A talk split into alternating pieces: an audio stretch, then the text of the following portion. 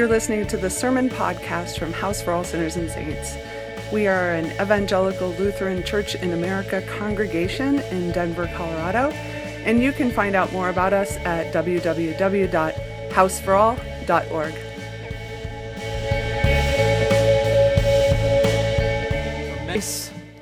Peace, and mercy are yours from the triune God.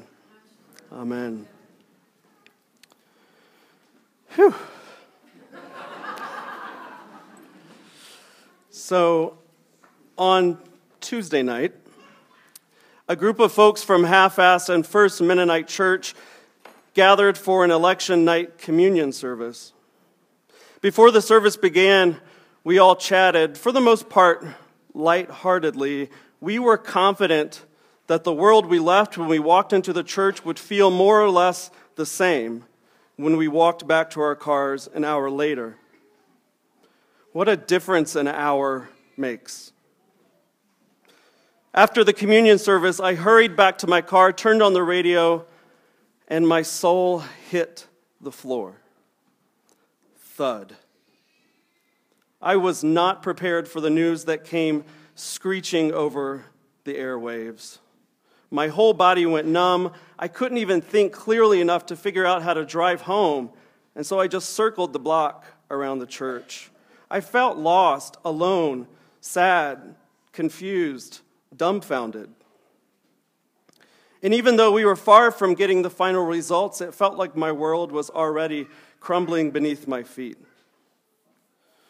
The hope that the glass ceiling would finally be shattered was crumbling. The hope for further advancements in LGBTQ rights was crumbling. The hope that the lives of Latino and Muslim immigrants would be safe was crumbling. And I felt like my world was crumbling not simply because the party I voted for was losing an election. I've been involved in politics since before I could even vote.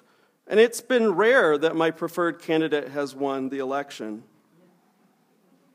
So I, I know how I typically respond when an election simply doesn't go my way. But this time, it feels different. This time it feels personal, like real, profound grief. And it's not just grief and fear about what we could lose, though that's there too. No, this is grief for things that have actually already happened and are continuing to happen right now. Grief for the deep divisions that this election has revealed, grief for the ways our ideologies lead us to talk to each other and excommunicate each other through social media, grief for what feels like the license to commit hate crimes and hate, hate speech that this election has unleashed. Grief for beloved members of this congregation who now fear for their lives or the lives of loved ones. Grief for the part of America that I was raised in and that feels completely estranged from my own, and grief for the part I have played by cutting myself off from the rural, white, straight America I was raised in because, frankly, I really did come to see them, at least in part, as enemies. I know that many of you here today share in my grief and fear. But I also know that we're not all in the same place, and that's okay. In fact, it's more than okay. It's who we are here at Half Ass. The open table doesn't just move in one direction, but welcomes everyone to Jesus' table without exception. And that means we welcome here those who fear for their lives right next to somebody who may have voted for the candidate we fear. We all are interpreting this sea change in our national life through the lens of our own perspective, and perspectives can be wildly different from one person to the next. It's what Pastor Nadia calls the double edged sword of grace. If it's really grace, then it's for us and for those whom we think don't deserve it. But nevertheless, right now, many of us here are in pain and in shock. For many, the world still feels like it's crumbling beneath our feet, and we don't know where to look for hope. I struggled a lot this week with hope. For the first 24 hours after the election, I didn't say more than a handful of words to my partner, Brian. I had no words. But as I sat in my silence, praying that God would give me a word of hope, I began to see this recurring image in my mind. I began to see light streaming forth out of everything I could see, as if everything had holes poked into it and cracks that allowed this magnificent light to break through. This recurring image in my mind was like a visualization of that famous Leonard Cohen quote There is a crack in everything that's how the light gets in. It's a quote I've heard so much in my life that it had become cliche, and frankly, I was unable to hear the truth in its words. That is, until I needed it most. And right now, I desperately need to be reminded that this world may feel like it's crumbling beneath my feet, but that something holy and eternal is rushing in to fill its place. This world of power, greed, corruption, and empire is crumbling in front of our very eyes, and in its place, a blinding light is moving in. This blinding light, which is already breaking through the cracks in this world, is that thing Jesus calls the kingdom of God. And throughout the Gospels, Jesus is constantly contrasting the kingdoms and parties and elections and leaders of this world with this other reality that is right beside this one. And what Jesus reminds us is that, is that these institutions in this world are not the safest things in which to place our true hope. The crumbling of the world of politics and prestige, empire, and power is what Jesus is pointing to when he talks about the temple in today's gospel. Jesus says, As for these things that you see, the days will come when not one stone will be left upon another, all will be thrown down. The temple in Jerusalem was the center of Jew- Jewish society at that time just the same as our Congress building or the White House, in which many had placed their hope.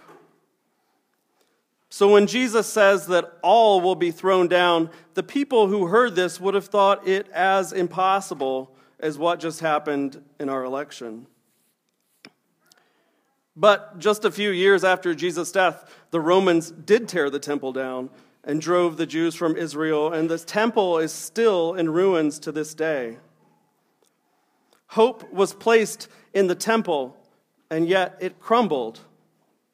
They clung to the, then to the stability of Rome, and yet it fell. But the light of God's kingdom never faltered. Many of us clung to a vision of what was possible and impossible in our world and yet that fell too. But God's light will not falter for us either. Because perhaps what we are witnessing right now are the death throes of patriarchy, homophobia and transphobia, racism, classism, ableism, and all the isms. While these forces of evil may seem stronger at the moment, in reality, the forces of darkness, they're gasping for light because they know their days are numbered. Jodi Houge, pastor of a sister church in the Twin Cities, shared these words from her mentor on Facebook. Do you think patriarchy will just lie down nicely? Fade away? Patriarchy will die going down, kicking and screaming. It will rage as it dies. Jesus doesn't promise that we will be safe from harm or that our institutions will be good and eternal. Jesus promises to us in today's gospel that the kingdoms of this world will come down. And that's frankly, really good news. Because the kingdoms of this world of racism, patriarchy, and all those isms are inside us as well, even when we don't agree with it. And perhaps some of the pain we are feeling is the racism and patriarchy crumbling within us. And it hurts so much because we didn't even know it was there. But also, maybe, just maybe, some of the light we are seeing is the light emerging from us, not our light, but the light of God, shining out from the parts of ourselves that are crumbling. Light that perhaps could only get deep enough into our hearts by us seeing all that we know come crashing to the ground. You see, the, the light of God, it's, it's that something right there in the periphery of our vision, and it, it is for us and for the world. This light is eternal and is our true north. It is God making God's self known in the least, the last, the lost, and the lonely. It is God making God's mark on the world, not through politics, but through radical reconciliation and kindness and the thoughtfulness of children and the vows of love. This kingdom is a worthy place to place our hope. So, as this week progressed, I began to see that light from the kingdom of God break through the cracks of this broken world. And this is what I saw I saw Paul and William, two housemates of ours, get married. I saw housemates gathering in basements just like the early Christians did, holding each other in their pain and fear. I saw children in our community standing up to injustice in their schools and asking their parents hard, honest questions. I saw Ellen, Nicole, Lindsay, and Emery from our church traveling to Standing Rock to bear witness to the suffering of others, and to remind us that the powerlessness and suffering many of us feel today in some ways is nothing special. That most of humanity has lived out their existence with leaders who do not see them. And that the kingdom of God flourishes and grows strong in the midst of tyranny. And so, friends of God, yes, today the world is indeed crumbling. But the light is breaking through, and God is inviting us to lean in. And God promises that what we will find when we lean in will never let us down. So lean in. Lean into the light and love of God. Lean in. Lean in. Amen.